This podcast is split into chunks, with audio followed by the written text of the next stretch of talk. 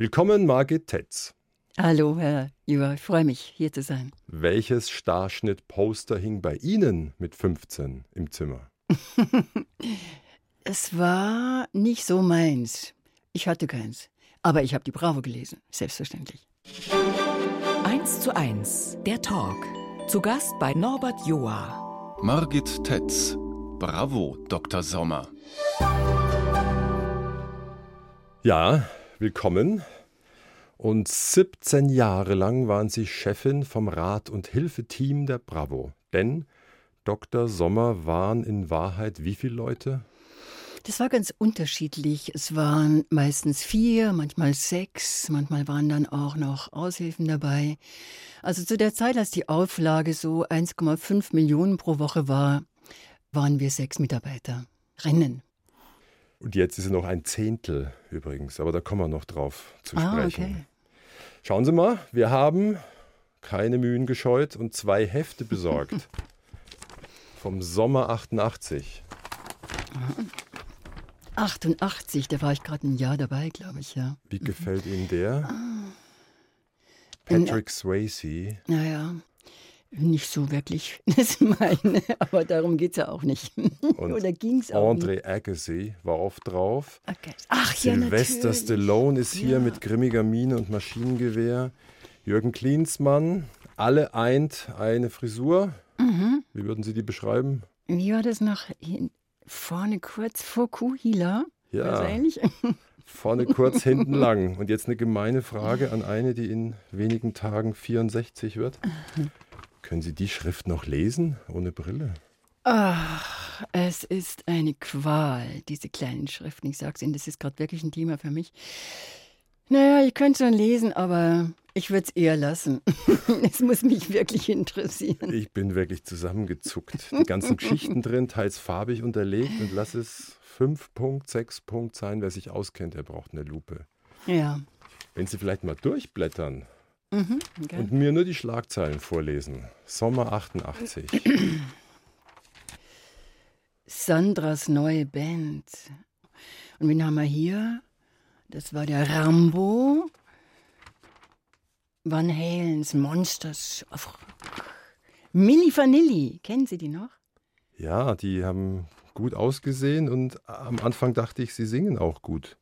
Ja, bis sich das dann rausgestellt hat, dass das dass ein Fake war. Gar nicht waren. Madonna, ich habe hier die andere Bravo, hier ist echt eine Zeitreise. Hat sie eine Liebesaffäre mit einer anderen Frau? Aha. Michael Jackson mit Freund auf der Ritterfete. Mein Gott. Bei welcher Geschichte wären Sie hängen geblieben?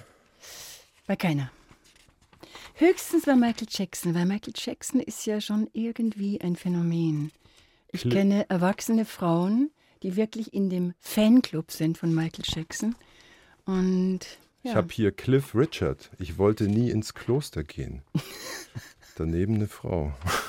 Ich glaube es ihm. Also, aber kann man da 17 Jahre sein und sagen, keine von den Geschichten hat mich interessiert? Ja, aber genau das ist es ja. Es geht ja nicht um uns. Es interessiert doch niemanden. Also es interessiert doch nicht. Die Alten interessiert es doch nicht. Um uns geht es ja auch gar nicht. Da Wir waren Sie schon längst über den 30 damals. Also, aber ja, tief drunter. Es geht um die Kids. Es auch geht um die Jugendlichen. Eben. Und Sie waren ja die Rat- und Hilfechefin, die Frau Dr. Sommer sozusagen, und hatten einen Sinn für die Nöte der 15-Jährigen. Waren ja. Sie tief drunten irgendwie auch 15, obwohl Sie 35 waren? Naja, das war die tägliche Praxis, mich immer wieder auf dieses Alter, auf die Nöte auf das, was da gerade in dem Moment kam, mich einzulassen. Natürlich, darum geht's. Also nicht auf meine Augen zu gucken letztlich, sondern erstmal mich einzufühlen, was passiert da, wenn einer anruft und sagt, äh, ich habe bloß 20 Pfennig und Sie müssen, Sie müssen einer geschicken, weil ich kann mir nicht entscheiden zwischen einer hat ein Auto und der andere, der ist schon über 18, wenn soll ich den jetzt nehmen? Also mich einzulassen auf solche Sachen zum Beispiel. Es klingt jetzt ziemlich lustig, aber für das Mädchen ist es ein Problem. Und wenn man so durchblättert, es ist grundlegend und ähnlich. Es geht um Einsamkeit, um dazugehören wollen, auch ums erste Mal hin und wieder. Und wir haben unsere Kollegin Julia Hecker rausgeschickt, unter die Leute, wie man so schön sagt. Mhm. Ältere und jüngere und gefragt, ob Dr. Sommer eine Rolle spielte bei der Aufklärung oder wer denn sonst so damals. Ah, nee, das haben meine Eltern übernommen und das war echt witzig. Das war so wirklich so ein Eltern-Kind-Gespräch über Blumen und Bienen. Also meine Eltern haben mich weniger aufgeklärt. Also ich habe mich schon da durchgelesen, muss ich sagen. Grundlegende Infos Kleinen, ja. hat man sich schon bei der Bravo geholt? Von der Schule. Ja, von der Schule und halt auch durch die Bravo hat man schon ein bisschen was erfahren ab und zu. Nee, also meine Eltern haben es gemacht. Da brauche ich keine Zeitschrift dafür. Ich habe mich da immer drüber schlapp gelacht, was da für Fragen waren. Ja. Also wir haben eigentlich immer drüber gescherzt, wenn irgendwie Sexualkundeunterricht war, dann hieß es, jetzt gehen wir zum Dr. Sommer. Also für mich ist damals in meiner Jugend eine Welt zusammengebrochen, als ich erfahren habe, dass es gar keinen Dr. Sommer gibt. Tja. Aber es ja. braucht ja einen Ansprechpartner. Gefühlt war das dann Herr Dr. Sommer oder Frau Dr. Sommer? Doktor war immer in Verbindung mit Mann. Die haben sich gewundert, wenn ich dann aufgetaucht bin, dass es eine Frau war. Aber es, es war auch ein Team. Ich meine, wir haben alle vier oder sechs Mitarbeiter, Mitarbeiterinnen zusammengearbeitet in dieses Team, um das ging es. Das war mir nie wichtig, Dr. Sommer oder so. Mhm. Auf dem Höhepunkt, Sie haben es vorhin gesagt, es gab mal 1,8 Millionen Hefte jede Woche. Mhm. Da kamen, habe ich gesehen, 600 Briefe am Tag. Bei Ihnen waren es dann immerhin auch noch 100. Mhm. Und jetzt schauen Sie mir in die Augen. Mhm. Legen Sie die Hand aufs Herz. Mhm. Wie viele der Briefe, die da abgedruckt waren, waren erfunden? Kein einziger. Kein einziger. Wissen Sie warum? Ich weiß es von anderen Jugendzeitschriften, warum das manchmal unglaubwürdig klingt. Weil andere haben das auf eine erwachsene Sprache gebracht. Und das ist glaubwürdiger, als wenn jugendliche Briefe abgedruckt werden. Das klingt dann komisch. Wir haben natürlich die, ja, wir haben es vielleicht die Sätze verändert, wenn die ein paar sehr seltsam geklungen haben, aber Kein jeder Brief war echt, das war mir ein Fall. Das war mir extrem wichtig. Mein Gast heute ist Dr. Sommer, könnte ich sagen. Margit Tetz. Und wir fragen sie heute. 17 Jahre war sie Chefin, die Themen Einsamkeit, dazugehören wollen, Liebeskummer, Stress mit den Eltern ganz häufig, der Sinn des Lebens. Aber wenn man ehrlich ist, da hat sich jetzt in den letzten 30 bis 3000 Jahren wenig geändert, oder? Letztlich, was das heißt, ja, Angst zu haben, nicht dazu zu gehören, wie Sie sagen, oder was falsch zu machen, sich blöd anzustellen, gerade beim ersten Mal. Das wird immer so bleiben, aber es hat sich natürlich durch die Medien unendlich viel verändert letztlich. Auch die Erreichbarkeit von Ratschlägen, sag ich mal in Gänsefüßchen. Da werden Jugendliche heute oft mit einer erwachsenen Sexualität konfrontiert, wo es mir schon die Schuhe auszieht. Und ich denke, ähm, das hat nichts mit der aktuellen Situation von Jugendlichen zu tun. Und sicherlich ist der eine oder andere oder die eine oder andere auch häufig überfordert. Also vor 40 Jahren war es ja nahezu unmöglich, ein Porno zu sehen. Oder man brauchte sehr dunkle Kanäle, um sowas mhm. zu gucken. Und jetzt ist es ein Klick entfernt. Und dass das Internet alles möglich macht, Sie meinen, das trägt gar nicht dazu bei, dass man früher ein Verständnis für alles kriegt? Ein Verständnis für was? Was, was guckt man denn da eigentlich? Mhm. Also ich denke, dass ganz wichtig ist, ein Korrektiv zu haben. Stimmt es denn da eigentlich so? Sieht Sexualität so aus? Stimmt es für mich? Was will ich eigentlich? Ja, und wenn ich, wie Sie gerade sagen, den ganzen Tag vielleicht auch oder mich vor allem aufkläre über Pornos, dann ist es sicherlich keine jugendliche Realität. Weil tief drunten sind Sie weiterhin 13. Oder sind Sie doch mittlerweile schon weiter? Was meinen Sie mit tief drunten? Von der Seele her, von der Entwicklung. Ja, es gibt keine Jugendlichen in dem Sinn, die genormt wären. Es gibt 13-Jährige, die, ah, die wirken eher wie Neunjährige. Es gibt 13-Jährige, die sind sehr selbstbestimmt, die sind selbstbewusst, die wissen, was sie wollen. Also es ist wirklich nicht über einen Kamm zu scheren. Mhm. Dann machen wir nochmal eine Zeitreise in den Sommer 88, weil wir ja die beiden schönen Bravo-Hefte hier haben. Und da sind ja auch zwei Seiten Rat und Tat, fragen Sie Dr. Sommer drin. Und ich habe mir jetzt mal ein paar Fälle rausgesucht und ich wüsste von Ihnen gern, was meinen Sie im Kern die Antwort? Wie lautete die wohl damals? Mhm. Also eine Geschichte. 50-jährige Mutter schreibt, das gab es ja auch, meine Tochter ist 13, hat sich in einen türkischen Jungen verliebt. Wie soll ich mich verhalten? Was meinen Sie, wurde geraten damals im Kern?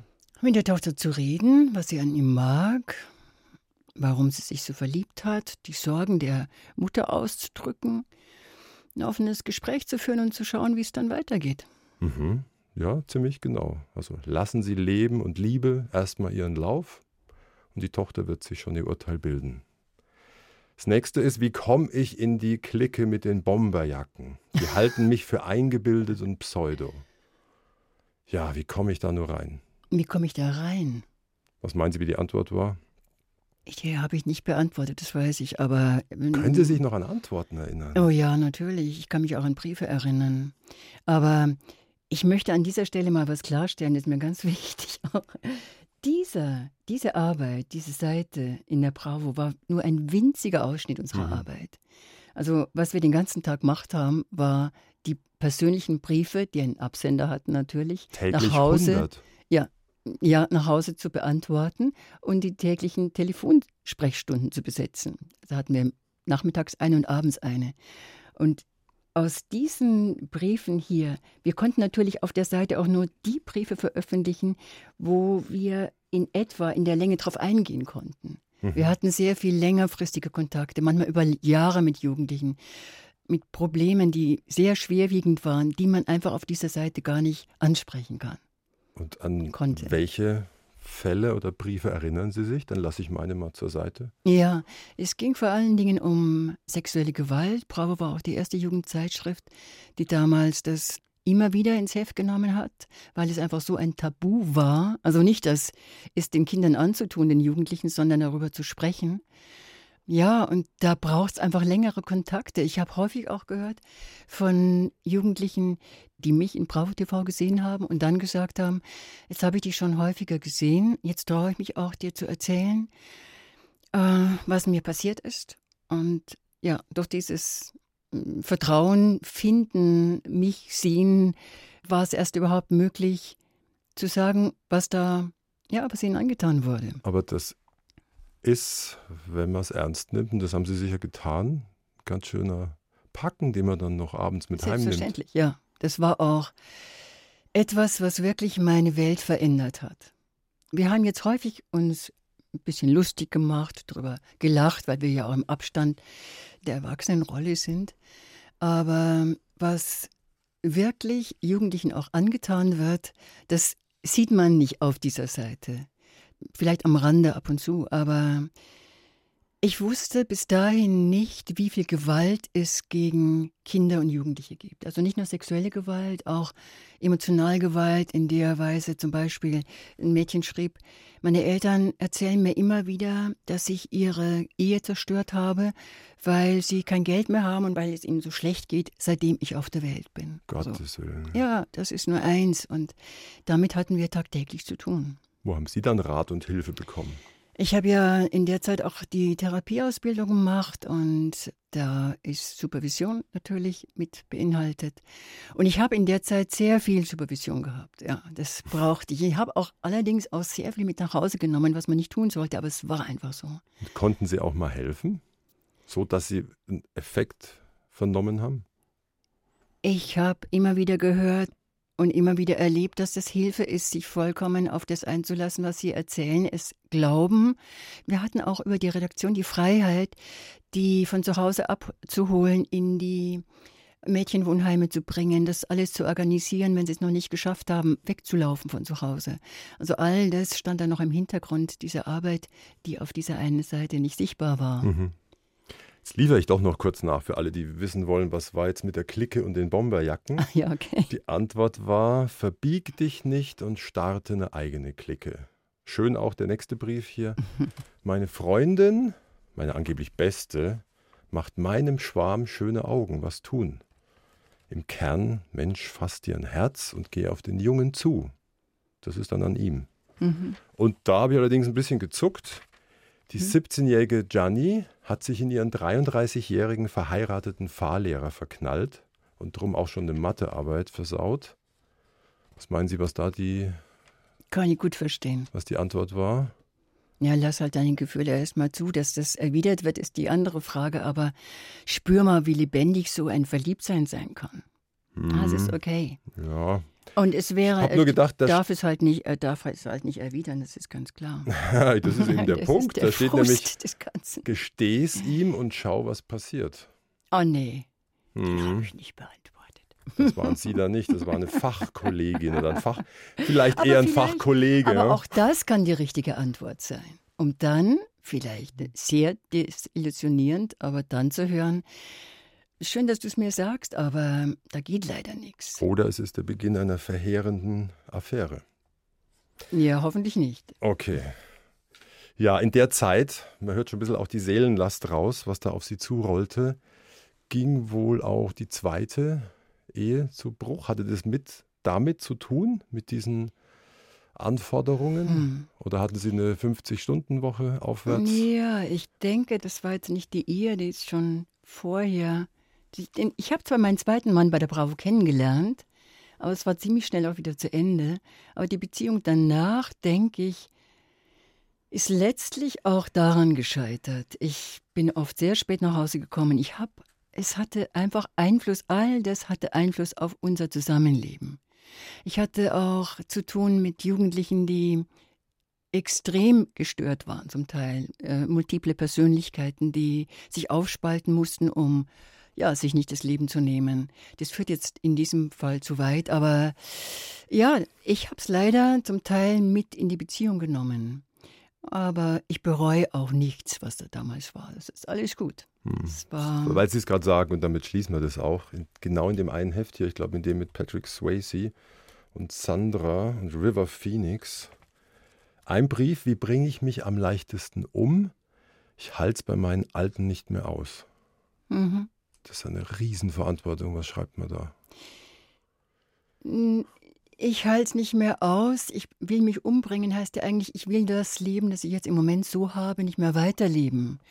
Und dann zusammen zu überlegen, wie kann sich denn verändern für dich, sodass es sich wieder besser anfühlt, sodass es mehr Lebensqualität ist. Um das geht es, das gemeinsam mit dem Jugendlichen zu besprechen. Hm. Und so war auch der erste Satz, du wirst ja nicht im Traum daran denken, dass wir dir jetzt Tipps geben. Ah, okay. Aber wir können dir Tipps geben, wo du Hilfe kriegst. Ja, zum Beispiel. Bayern 2, 1 zu 1, der Talk. Mein Gast heute ist Margit Tetz die lange das Dr. Sommer-Ressort der Bravo leitete. Geboren in Rosenheim im Sommer 1952. Könnte aber auch, wenn ich sie so angucke, 1962 sein. Danke, nett. So wie sie wirken. Gibt es ein Rezept? Mm, ich glaube, es sind vor allem die Gene und es ist sicherlich auch Yoga und es ist sicherlich auch, dass ich einfach zufrieden bin mit meinem Leben. Das spielt sicherlich eine Rolle. Ja, Sie wirken recht entspannt. Aufgewachsen nördlich von Rosenheim dann in Rott am Inn, 4000 mhm. Einwohner. Jetzt weiß ich nicht, schöne oder enge Dorfkindheit? Ich glaube, es war schon ziemlich eng. Obwohl ich ein Riesenglück hatte. Ich bin, ich weiß gar nicht, wie das eigentlich dazu kam, aber ich war Gruppenleiterin in der katholischen Jugend. Wieso lachen Sie da? ja, mit 15 Gruppenleiterinnen. Wie hieß denn die Gruppe? Die hieß nach, nach irgendeiner Heiligen, die Gruppe. Und wir haben uns jeden Samstagnachmittag getroffen und haben irgendwas Schönes zusammen gemacht. Und die gepfählte Ambrosia. Ja, und es war ja in der Zeit, nein, nein, das war, war eine andere, fällt mir jetzt gar nicht ein. Aber es war in der Zeit von so Flower Power, vor 68er Generation und Jesus People, das hat mich total interessiert. Jesus Christ Superstar. Ja, klar. Später dann. Die Mutter, ja. Hausfrau, der Vater Dreher, mhm. also Arbeiter. Und ja. mit Franz Josef Strauß Perdu im Ort. Ja, ja, der war damals der Strauß, der war ganz normal einer von den anderen. Also, so normal war, das weiß ich nicht. Aber ich habe den oft als äh, Jugendliche auf seinem Rennradl fahren sehen und ich habe mich oft gefragt, wie dieses Rad den Mann aushält. Und der ist in unserem See schwimmen gewesen und das war ganz Stieg normal. der Wasserspiegel. Ja, genau. Aber der Vater ist doch dann eigentlich als Dreher SPD, oder? Mein Vater war ein richtiger Roter, das war ganz klar. Er hat sein Lebtag lang nichts anderes gewählt. Und konnte mit dem Franz Josef. Ja, das war einfach so Es hatte nichts mit der Politik zu tun. Das war einfach das Kartenspiel und sich treffen im, im Gasthaus. So, okay. Ja. Rott am Inn, anno 1964. Wer hat die zwölfjährige Margit aufgeklärt? ja, ja. Aber das muss ich kurz erzählen. Das war im Handarbeitsunterricht. Wir mussten Taschentuchbehälter häkeln. Und mir war so stinklangweilig und ich habe da ein Loch reingehäkelt und bin einfach nicht mehr weit. Wir haben über dieses Loch drüber und dann bin ich hoffentlich sieht das keine. Und dann bin ich auf die Idee gekommen, ich weiß nicht mehr, was mich da geritten hat, die Handarbeitslehrerin zu fragen, sagen Sie mal, wie geht denn das eigentlich? Das mit die Madel und die Burm, und die ist schlagartig rot geworden. Das weiß ich noch so gut wie heute. Und hat gesagt, was meinst du denn? Ich gesagt, alles. Und das hat eine Welle ausgelöst. Dann ist meine Mutter zitiert worden zum Direktor und hat gesagt, äh, was ich da gesagt habe. Und dass die Eltern jetzt so eine Fibel nach Hause kriegen und damit sie die dann weitergeben können an die Kinder. Also letztlich hat es, war das gar nicht schlecht. Aber diese Fibel habe ich Jahre später bei meiner Mutter im Kleiderschrank gefunden und sie hat sie mir nie weitergegeben. Also wurden sie nie aufgeklärt oder haben sie doch mal ja, doch. zur Bravo gegriffen? Die gab es ja da schon. Ja, ich habe nie diese Seite gelesen in der Bravo, seltsamerweise. Mein die Vater, Sie dann 17 Jahre betreut haben. Ja, ich weiß gar nicht, was es war. Mein Vater hat mir die immer mitgebracht. Vielleicht wollte er die Aufklärung delegieren über diese Art und Weise. Mich hat viel mehr Paul McCartney interessiert. Ja, die Trennung von den Beatles, das hat mich sehr mitgenommen. Aber so die Aufklärung, das habe ich gar nicht gelesen. Okay. Frühe Hochzeit sehe ich hier mit 20. Es war damals zu der Zeit ziemlich üblich. Große Liebe? ich glaube schon, dass ich, ja klar, ich war verliebt, aber ich wusste wenig. Im Grunde wusste ich nicht, was da auf mich zukommt. Ich kann mich erinnern, ich habe eine Tagebucheintragung gelesen, ein paar Tage vorher. Und da stand, was tue ich da eigentlich? Ich verlasse all meine Freunde für einen Mann. Wie wird das eigentlich sein?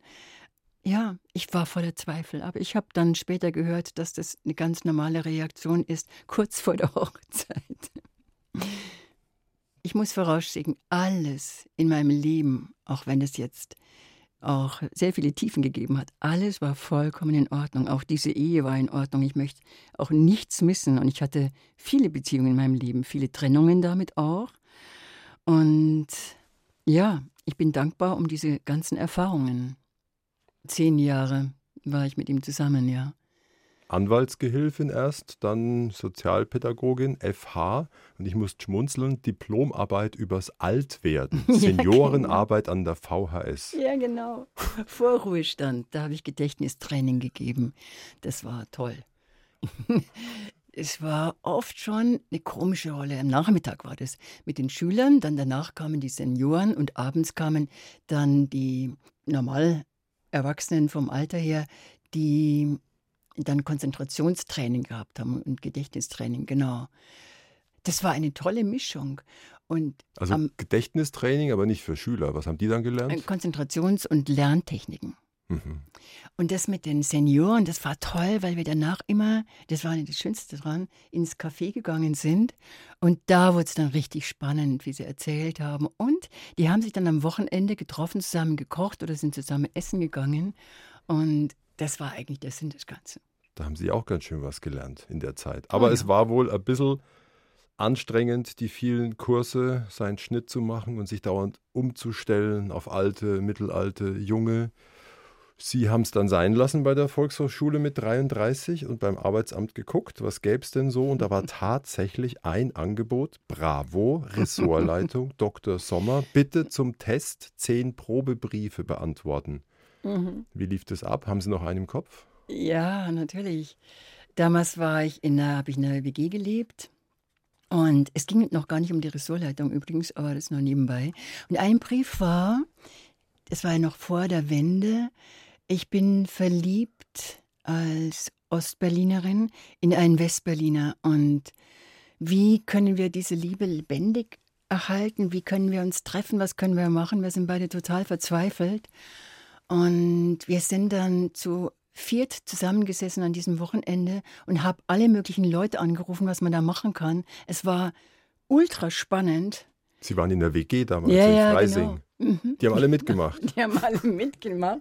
Das fanden die auch ganz aufregend, welche Möglichkeiten es da gibt.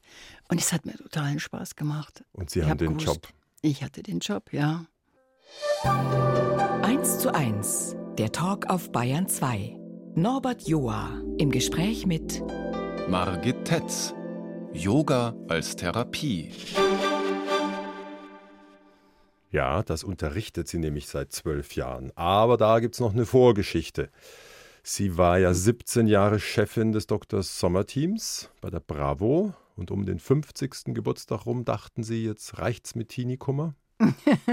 Nein, eigentlich nicht. Es haben, sich, ähm, haben, mich immer wieder Leute gefragt, wie lange willst du denn eigentlich bei der Bravo bleiben, bis, die, bis du zur Rente gehst? Und ich habe immer gesagt, mal, mal schauen, was das Leben so bringt. Das denke ich übrigens heute auch noch. Und dann kam diese Anfrage von Pro7 und ich wusste eigentlich nicht, wie ich mich entscheiden sollte, weil ich habe die Bravo geliebt, das war mein Baby. Und ich habe dann für mich entschieden, es nicht zu entscheiden, abzuwarten ich war sicher, irgendwann werde ich morgens aufwachen und die Entscheidung ist da. Und so war es dann auch. Mhm. Nur weil Sie es gerade selber erwähnt haben. Ich weiß aus der Vorbereitung, Sie haben mal gesagt, ich hätte gern sehr viele Kinder, mhm. aber dann wurde und blieb Bravo mein großes Baby. Ja, das habe ich dann bis zur Pubertät begleitet, mit Ende der Pubertät, mit 17 Jahren, ja. Und keins mit zwei Armen und zwei Beinen. Ja, das spare ich mir dann auf fürs nächste Leben. Das gehört schon zu Yoga, das nächste Leben. Aber dazwischen liegt noch die Jugendberaterin. Auf ja. Pro 7 mit Laien nachgespielte Probleme und von ihnen besprochen und therapiert binnen 15 Minuten. In Wahrheit bräuchte es wie viel Monate oder Jahre Therapie? Also Therapie war das keine, das war eine Beratung und es war vor allen Dingen dann sehr viel Show. Und das hätte mir auf Bayerisch gesagt beinahe das Knie gebrochen, weil das so schrecklich war, dass ich meine Arbeit nicht tun konnte, dass es dann plötzlich darum ging, dass am Ende noch irgendwie so ein Switch sein musste, irgendwas, was sich dann aufgeklärt hat, dass jemand also zum Beispiel Analphabet war oder so. Das war noch eine der. Also, das war jetzt ein Unterschied zu den Bravo-Briefen komplett ausgedacht. Ja, ja, das waren geschriebene Sachen, was ja nicht heißt, dass es unrealistisch ist oder dass sich nicht jemand damit identifizieren kann. Ich habe gerade ein Auge auf die Themen die Rivalin, der zerstörerische Ex, Vater wider Willen. Mhm. Täglich drei Fälle macht 600 im Jahr. Gott, oh Gott. Das ist auch ein 16-Stunden-Tag für sie gewesen wohl. Und gegen Ende dann aber, mein mhm. Vater ist ein Monster oder wirf das Luder raus. oh Gott. Naja, also meine, solche Sachen kommen vor, das ist schon wahr. Und am Anfang dachte ich, das könnte richtig spannend werden, wie beim Aufstellen oder Familienaufstellen, dass die dann so in ihrer Rolle aufgehen, dass es ist, als wären sie diese Person, die sie spielen. Weil Sie das sind ja Sozialtherapeutin. Ja, ja, ich ähm, habe eine therapeutische Ausbildung. Aber ich konnte nicht wirklich das machen, was ich auch jetzt mache in meiner Praxis, wirklich eingehen auf die Leute. Das ging überhaupt nicht. Das war, ich kann mich erinnern, einmal war ein Mädel da, die hatte ein kleines Schweindal dabei. Das war so irgendwie. Aus Porzellan, oder? Na, lebendiges. Also die haben immer wieder so, die Einschaltquote war zwar relativ gut, aber die haben immer wieder ein bisschen dran gedreht. Einmal war ein Känguru mit im Studio. Ich habe gedacht, ich werde wahnsinnig. Es fällt mir gerade ein, ganz am Anfang war das noch, nach einem Monat, habe ich meinen damaligen Freund angerufen und gesagt, bitte such den Vertrag raus und schau mal, was ich zahlen muss, wenn ich absage, wenn ich einfach sage, ich gehe, ich halte es nicht mehr aus. Ich war gerade unter der Maske, ich hatte Lockenwickler auf dem Kopf. Und dann hat er gesagt, ich weiß nicht, es war eine riesenhohe Summe. Dann habe ich gedacht, okay, dann muss ich wohl das einfach Jahr damit leben. Durchziehen.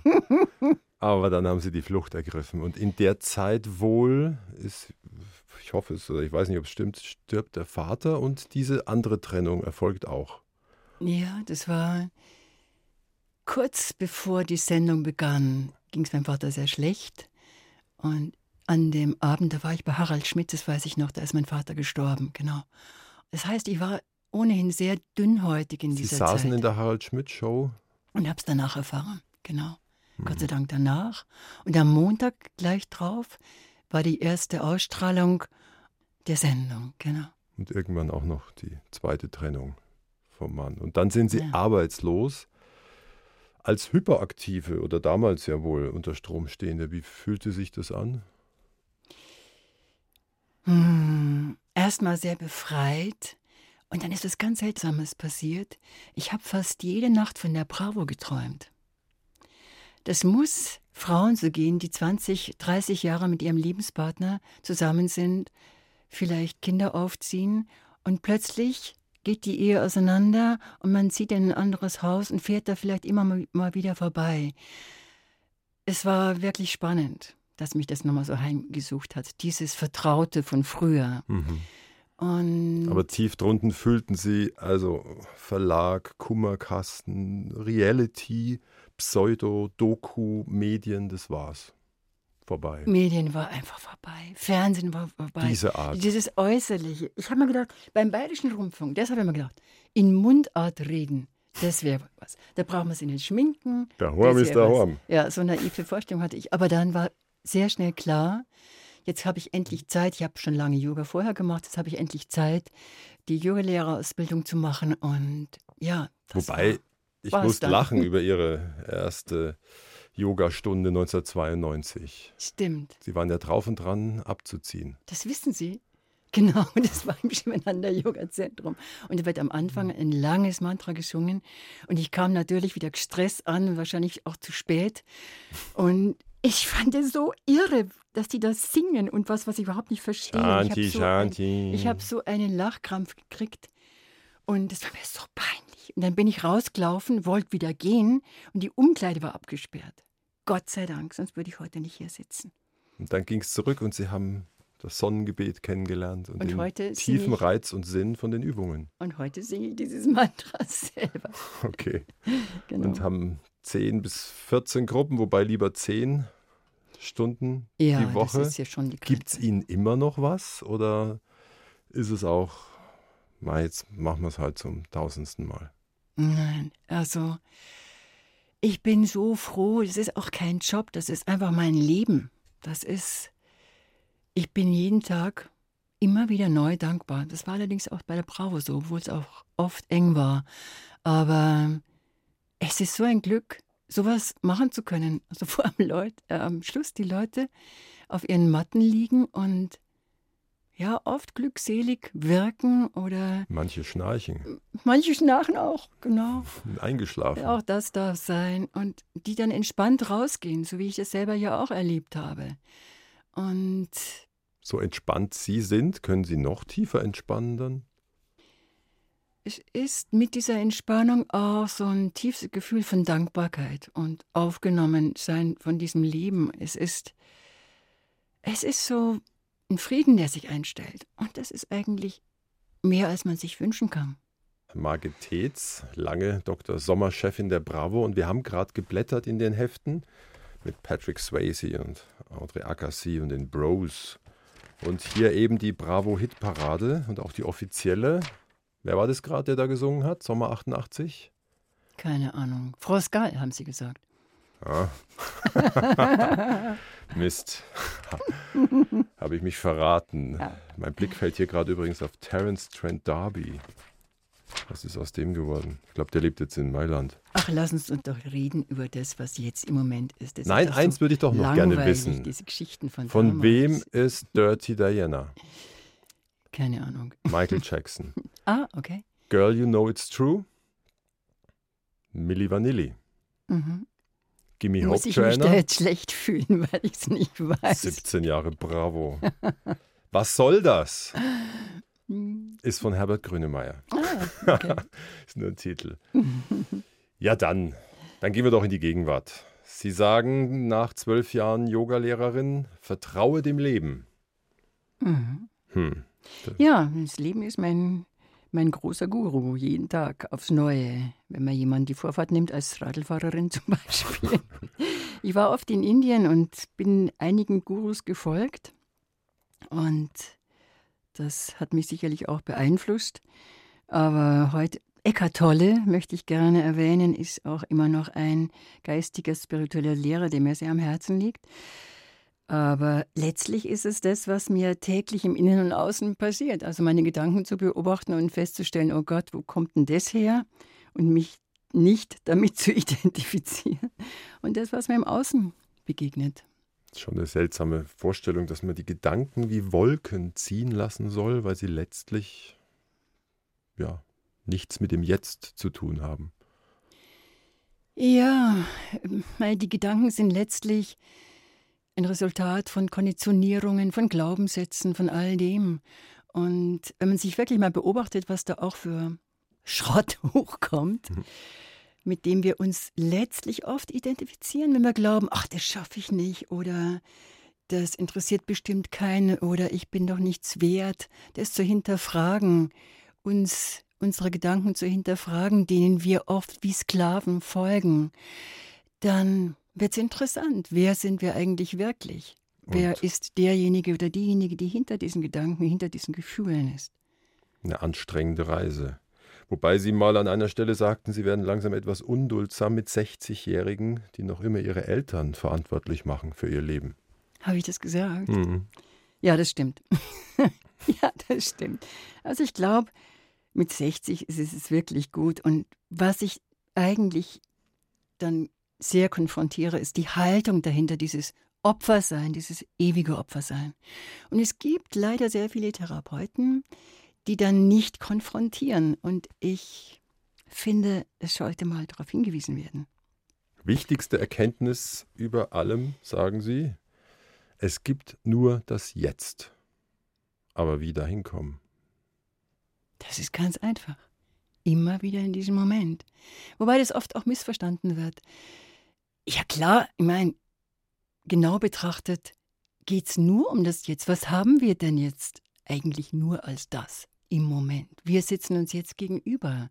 Sie schauen mich an, ich schaue sie an, ich spüre den Stuhl unter mir, ich spüre die Rückenlehne, es ist warm. Das ist eigentlich alles, jetzt in diesem Moment. Klar sind wir geprägt durch unsere Vergangenheit, durch unsere Gedanken. Aber wenn wir wirklich ankommen in dem, was gerade ist, zum Beispiel in der Entspannung im Yoga, dann gibt es kein Gut und Böse mehr, dann gibt es nicht mehr irritierende Gedanken, dann gibt es nur diese entspannende, ja, das Aufgelöstsein in diesem Moment. Toll wäre es, den immer zu haben. Und es gibt ja Sorgen und Nöte, die tatsächlich dann doch einen Grund haben und nicht nur Einbildung sind. Jetzt schwenke ich doch nochmal zur Bravo kurz. Im ja, Vergleich ja. zu ihrer Zeit vor 20 Jahren beträgt die aktuelle Auflage ein Zehntel.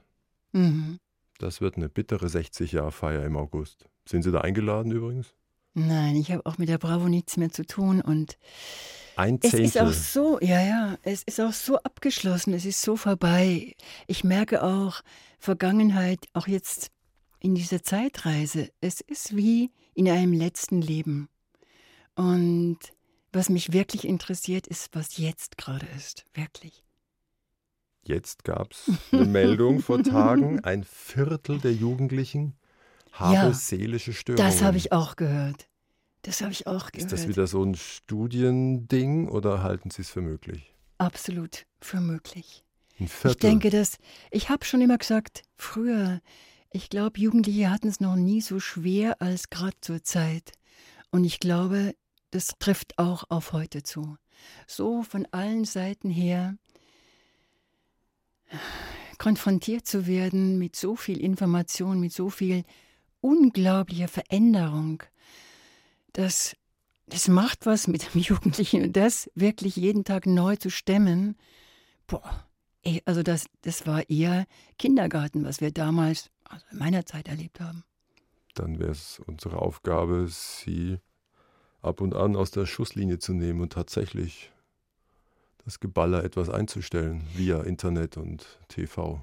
Das wird nicht realistisch sein, aber zu verstehen, ja was der Hintergrund ist, warum Jugendliche äh, ja so sind, wie sie sind. Hm. Womit sie tagtäglich konfrontiert werden, zu verstehen. Ja. Frau Tetz, unsere Stunde geht zu Ende. Sie haben in ein paar Tagen 64. Ich mag es noch immer kaum glauben. Ja. Yoga kann man, sollte man einfach weitermachen. Ich habe neulich mal im SZ-Magazin einen munteren, ich glaube sogar den Shivananda-Gründer, 90-Jährigen im Kopfstand gesehen. Ist das denkbar für Sie? Selbstverständlich. Der Kopfstand ist eigentlich eine relativ leichte Übung, wenn man sie kann. Aber um den Kopfstand geht es gar nicht, den zu können oder irgendeine so Brezelstellung. Darum geht es nicht. Es geht vielmehr um die geistige Haltung dahinter. Das wird auch oft missverstanden beim Yoga. Kann man mit 70 und 75 Yogalehrerin weiter sein? Ich hoffe schon. Ich sehe mich mit 80 auf der Matte. Und wenn noch Lust hat, jemand zu kommen, dann freue ich mich. Und ich habe hm. gehört, Sie sagen mehrmals innerlich am Tag, Danke, danke, danke. Zu ja. wem eigentlich? Puh, das berührt mich, weil es ist wirklich so. Vielleicht ist es einfach Danke für dieses Leben, dass es so ist, wie es ist. Vielen Dank fürs Kommen, Frau Tetz. Sehr gerne.